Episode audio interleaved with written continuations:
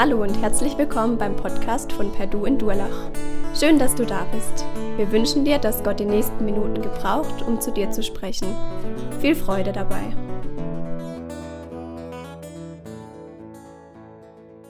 Lieben, unser Thema, das Überthema 42 Tage für meine Freunde und heute, wie sage ich es, meinen Freunden erzählend. Es geht zunächst um den Willi. Er ist aufgewachsen in einem Dorf mit zwei älteren Geschwistern. Die Ehe der Eltern hatte nur sechs Jahre gehalten, dann sind sie auseinandergegangen. Die Mutter hat sich getrennt wegen Alkoholproblemen beim Vater und der Vater war beratungsresistent und hat auch ab und zu gewalttätig geworden und hat seine Frau geschlagen. So wuchs der Willi auf unter der alleinerziehenden Fürsorge der Mutter. Zu Hause war das Geld immer knapp, die Mutter musste arbeiten gehen und die Kinder lernten früh im Haushalt mitzuhelfen. Gekocht wurden meistens nur einfache Sachen und das, was der Garten so hergab. Der Willi hat immer den Drang gehabt nach Bewegung, Musik, Sport wurde seine Leidenschaft. Fußball, Leidathletik, Turnen. Er machte seinen Schulabschluss und begann eine Ausbildung. In dieser Zeit hatte er verschiedene Freundesgruppen.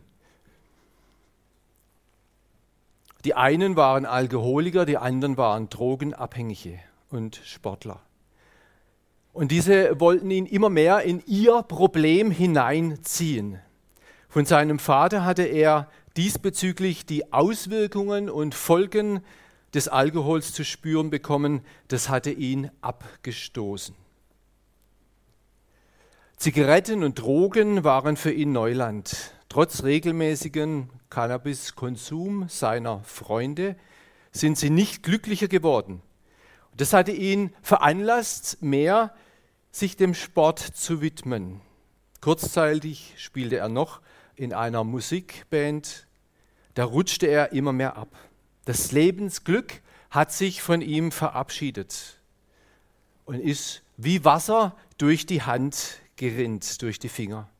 Seine guten Lebensvorsätze drängten sich immer mehr in den Hintergrund. Zigaretten, Kampfsport und Ich-Sucht wurden seine intensiven Berater und Begleiter. Die innere Leere, die Ausweglosigkeit und Schuld, welche sich in seinem jungen Leben anhäufte und ausbreitete, drückte und belastete ihn sehr. Er merkte deutlich, dass sein Lebensschifflein am Untergehen ist und er niemand hatte, der ein gutes und erfüllendes Lebensziel vorzuweisen hatte oder konnte, das anzustreben sich lohnte. Tag aus, Tag ein fuhr er mit dem Bus zur Arbeit. Eines Tages setzte er sich zu einem Mann hin, der vom Alter sein Vater sein konnte.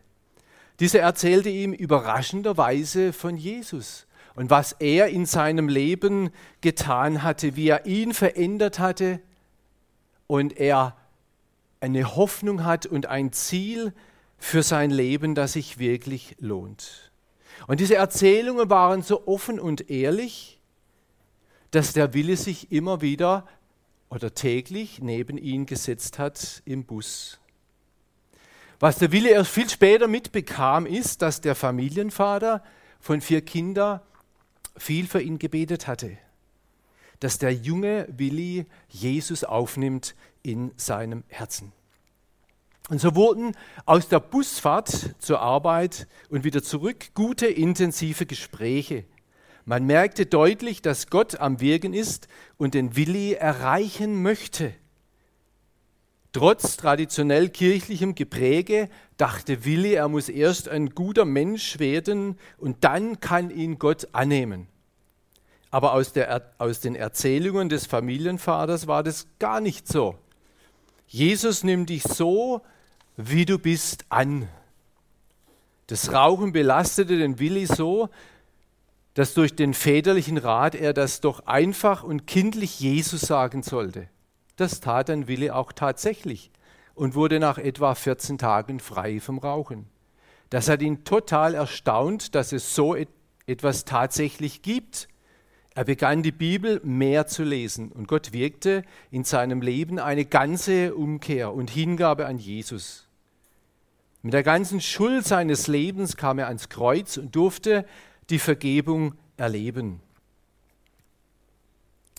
Das war der Start für Willi zu einem neuen Leben in einer neuen Gottesfamilie unter neuen Voraussetzungen. Aus dem Minus seines Lebens wurde ein Plus in allen Bereichen. Es hatte klein, unscheinbar begonnen mit einem Gespräch mit dem, im Bus mit dem Familienvater, der ein Herz für verlorene Menschen hatte und einen verlorenen Willi. Heute ist Willi verheiratet, bezeugt Jesus, hat drei Kinder und Enkelkinder, ist hier in diesem Raum und steht gerade vor euch. Waldemar Willi Dubel. Jetzt kommen wir zu unserem Text. Paulus bezeugt in großer Vollmacht und Freude im Heiligen Geist dem König Agrippa, was er erlebt hat, wo er rauskam, seine Vergangenheit. Und da war nicht nur der König Agrippa da, sondern da war der ganze Hofstaat da und alles, was dazugehörte. Die wollten nämlich dieses interessante Neue auch hören, was da an Anklage gegen diesen bekannten Paulus vorging. Und dann erzählt der Apostel Paulus sein Leben vor Jesus, vor seiner Bekehrung, seine Entscheidung für Jesus, sein Leben mit Jesus. Und am Schluss stellt er dem König Agrippa eine Frage und sagt, glaubst du den Propheten? Und dann sagt er noch, ja, ich weiß, dass du glaubst. Kommen wir nachher am Schluss nochmal drauf. Und dann fängt der Paulus an, meinen Lebenswandel nun von Jugend auf, der von Anfang an unter meiner Nation in Jerusalem gewesen ist, wissen alle Juden. Wir befinden uns im Moment Apostelgeschichte 26, Vers 4. Sie kennen mich von der ersten Zeit her, wenn Sie es bezeugen wollen, dass ich nach der strengsten Sekte unserer Religion als Pharisäer lebte. Paulus war unter den Pharisäern und unter seinen Frommen ein Senkrechtstarter und Hoffnungsträger zur damaligen Zeit unter der jungen Generation. Er hatte eine Top-Ausbildung mit hervorragender Abschlussqualifikation, energisch, zielorientiert und absolut zuverlässig. Aber dieser Senkrechtstarter hatte ein Problem. Er arbeitete gegen den lebendigen Gott, obwohl er eigentlich für ihn war. Und er war somit ungeeignet und unbrauchbar für Gottes Reich. Und diese Geschichte erzählt Paulus dem König Agrippa. Und darin ist auch sein Irregeleitetsein seines Lebens enthalten als Pharisäer, die Verfolgung gegen andersdenkender Gläubiger und wie ihn Jesus aus dem Dilemma herausgeholt hatte. Im Volksmund heißt es ja, ein harter Glotz braucht einen harten Keil. Da geht es ums Holzspalten. Also der Klotz muss hart sein, damit der Holzscheit auseinandergeht, damit es ihn zerreißt. Und genau das hat Gott bei Paulus gemacht vor Damaskus. So drastisch, so umwerfend und erblindend, wie er sich das nie hätte träumen lassen. Paulus fährt fort und sagt zu Agrippa, ich meinte freilich bei mir selbst gegen den Namen Jesu des Nazaräers viel Feindseliges tun zu müssen. Was ich auch in Jerusalem getan habe und auch viele der Heiligen habe ich in Gefängnisse eingeschlossen, nachdem ich von den Hohepriestern die Vollmacht empfangen hatte. Und wenn sie umgebracht wurden, so gab ich meine Stimme dazu.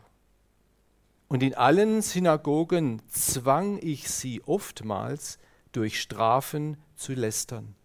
Und indem ich über die Maßen gegen sie wütete, verfolgte ich sie sogar bis in die ausländischen Städte. Und als ich dabei mit Vollmacht und Erlaubnis von den hohen Priestern nach Damaskus reiste,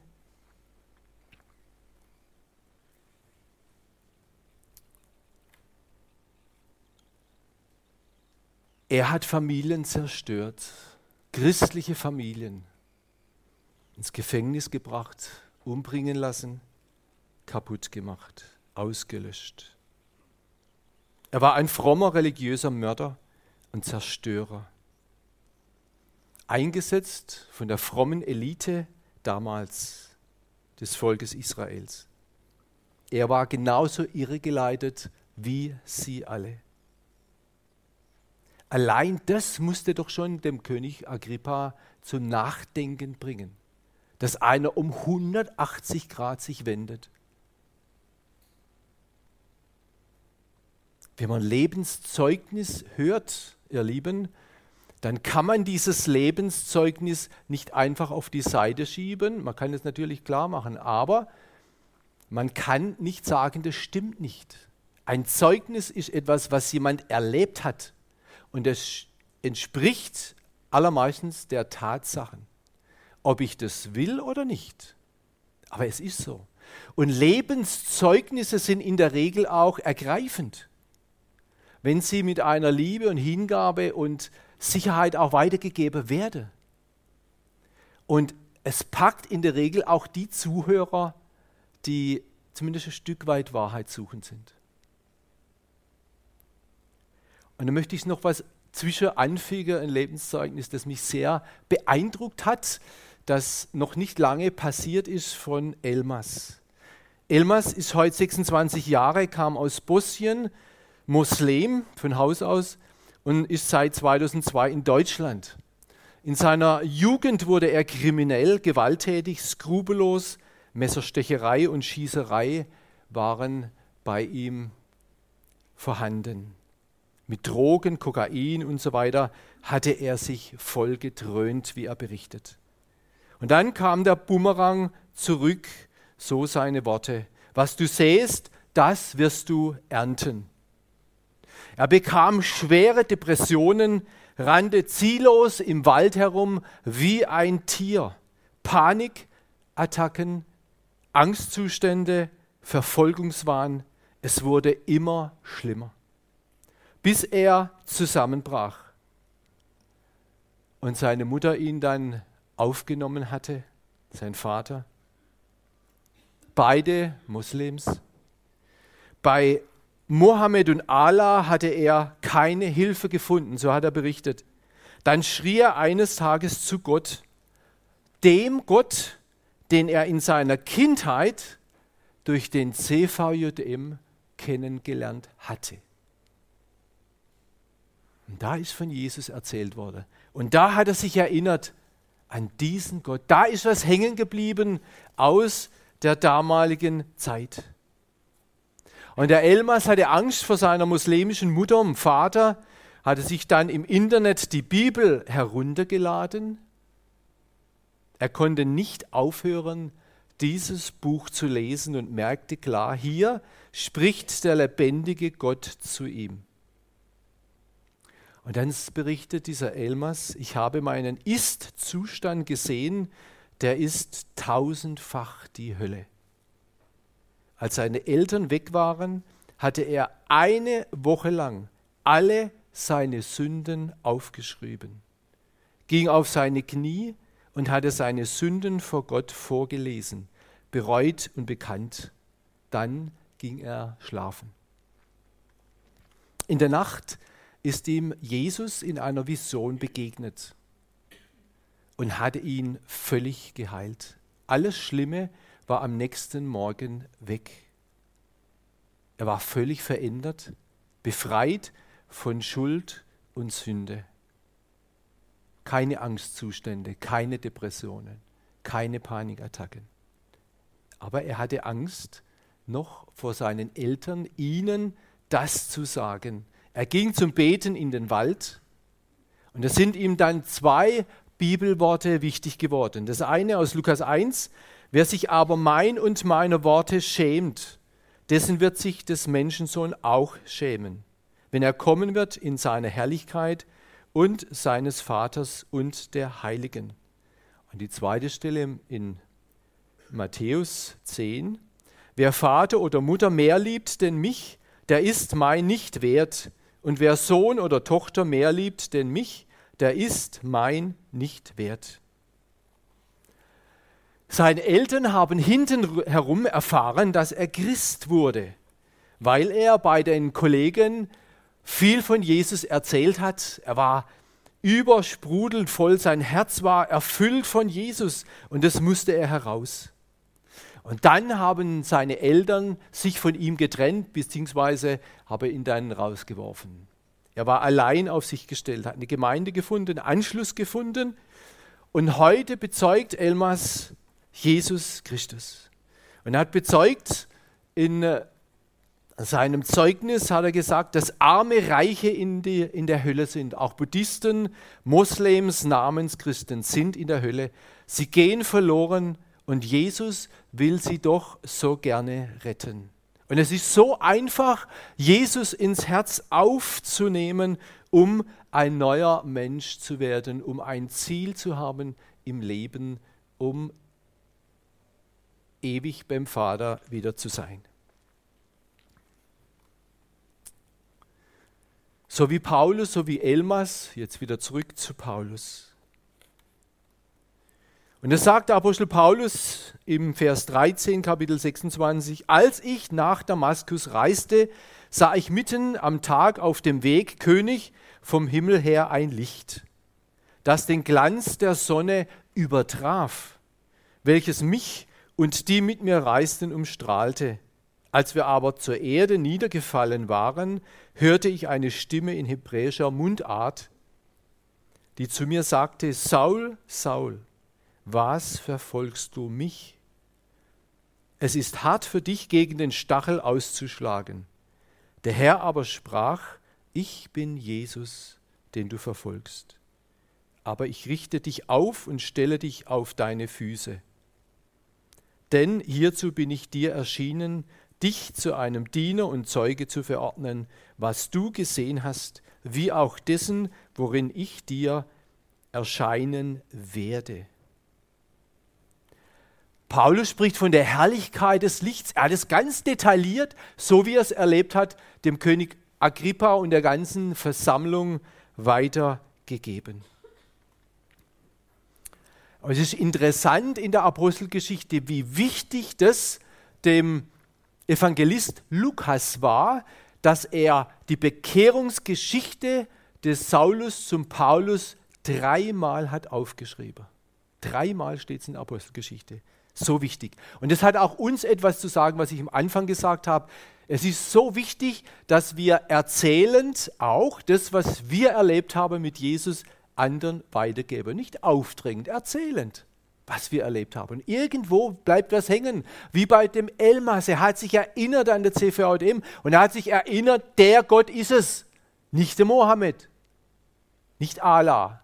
Der hat nicht geholfen, sondern er, der lebendige Herr, der Vater unseres Herrn Jesus Christus. Es war keine Einbildung von Paulus, sondern es war ein übernatürliches Eingreifen Gottes, wo er dann blind geworden ist und dann diese Blindheit durch das Gebet eines Christen aufgelöst wurde. Die Umkehr und die Taufe, das waren die unwiderruflichen Tatsachen im Leben des Paulus, dass hier etwas neu geworden ist. Und das bezeugt er.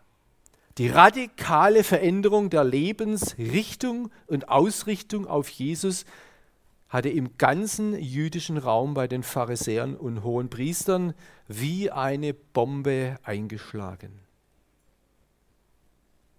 Er war ja der Hoffnungsträger, fundiert, redegewandt rhetorisch geschult, ausgestattet mit Vollmacht. Er war an der Spitze der religiösen Karriereleiter angekommen. Er hatte einen Eifer fürs Gesetz Gottes, das seinesgleichen suchte. Er war linientreu, gesetzeskonform. Und dann die radikale Hinwendung zu Jesus. Er ist ja klar aus der Pharisäersicht ins andere Lager gewechselt. Das hat die hartherzigen Juden nicht nur geärgert, das wäre nicht schlimm, sondern er ist bei ihnen zum Todfeind geworden. Auf der Abschussliste die Nummer eins. Darum auch die Mordanschläge auf sein Leben, die der Herr durch verschiedene Führungen verhindert hatte. Ich möchte ganz kurz vielleicht darauf eingehen, was die Anklage war. Und das ist ja absolut lächerlich. Das eine, es waren fünf Gründe eigentlich, warum das man Paulus abschießen wollte aus der Sicht der Pharisäer. Der erste Grund lesen wir in Apostelgeschichte 21, 27. Sie haben ihm unterstellt, sie meinten, dass Paulus den Trophimus, den Epheser, in den Tempel geführt hätte. Also den Heiden. Und das war ja ganz schlimm. Der zweite Grund, die Unterstellung gegen das Volk und das Gesetz und diese Städte. Und der dritte Grund, sie hörten ihm aber zu bis zu diesem Wort. Da hat er gesagt, denn ich werde dich weit weg zu den Nationen senden. Das hat ihn brutal gerußt, dass, das, dass die Botschaft Gottes zu den Heiden soll, dass die Heiden Miterben sein sollen, obwohl das im Alten Testament steht. Der vierte Grund, Apostelgeschichte 24, um der Auferstehung der Toten willen werde ich von euch angeklagt. Und dann der fünfte Grund, so formuliert es auch Paulus, wegen der Hoffnung auf die von Gott an unsere Väter geschehene Verheißung. Er hatte nur das vertreten, was in Erfüllung gegangen ist. Das hat er vertreten und das war eindeutig wortkonform und nicht gegen das Wort, so wie die anderen, seine ehemaligen Freunde, das interpretiert haben.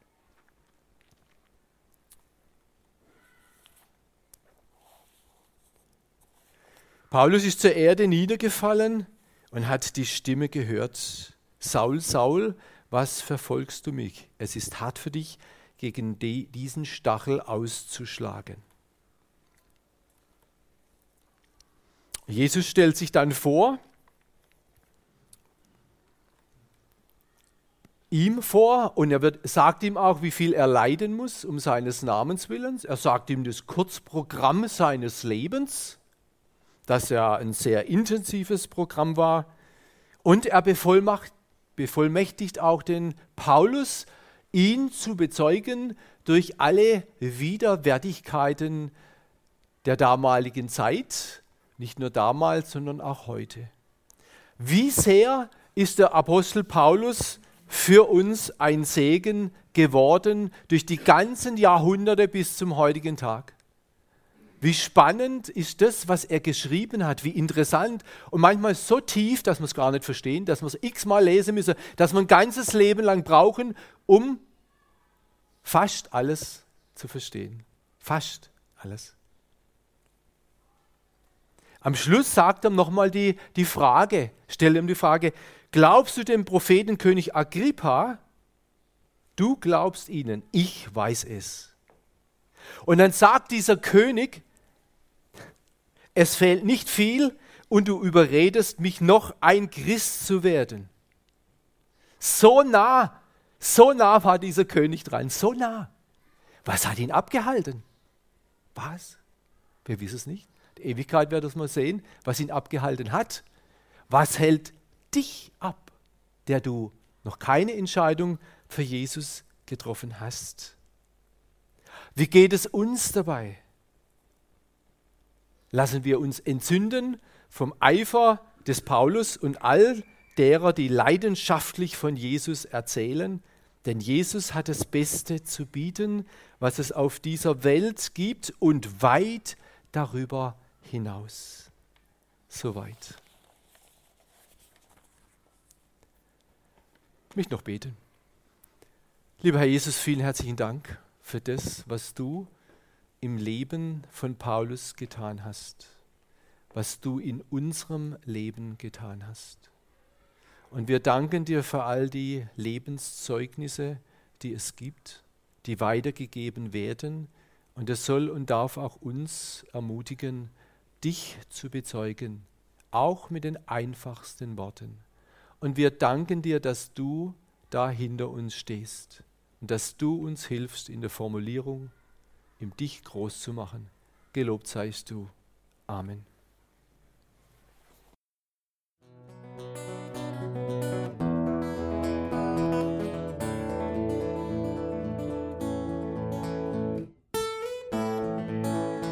Wir hoffen, der Podcast hat dir weitergeholfen. Falls du noch Fragen hast, besuche gerne unsere Homepage unter www.per-du.church. Hier findest du alle wichtigen Infos zur Gemeinde und zum Glauben. Tschüss und bis zum nächsten Mal.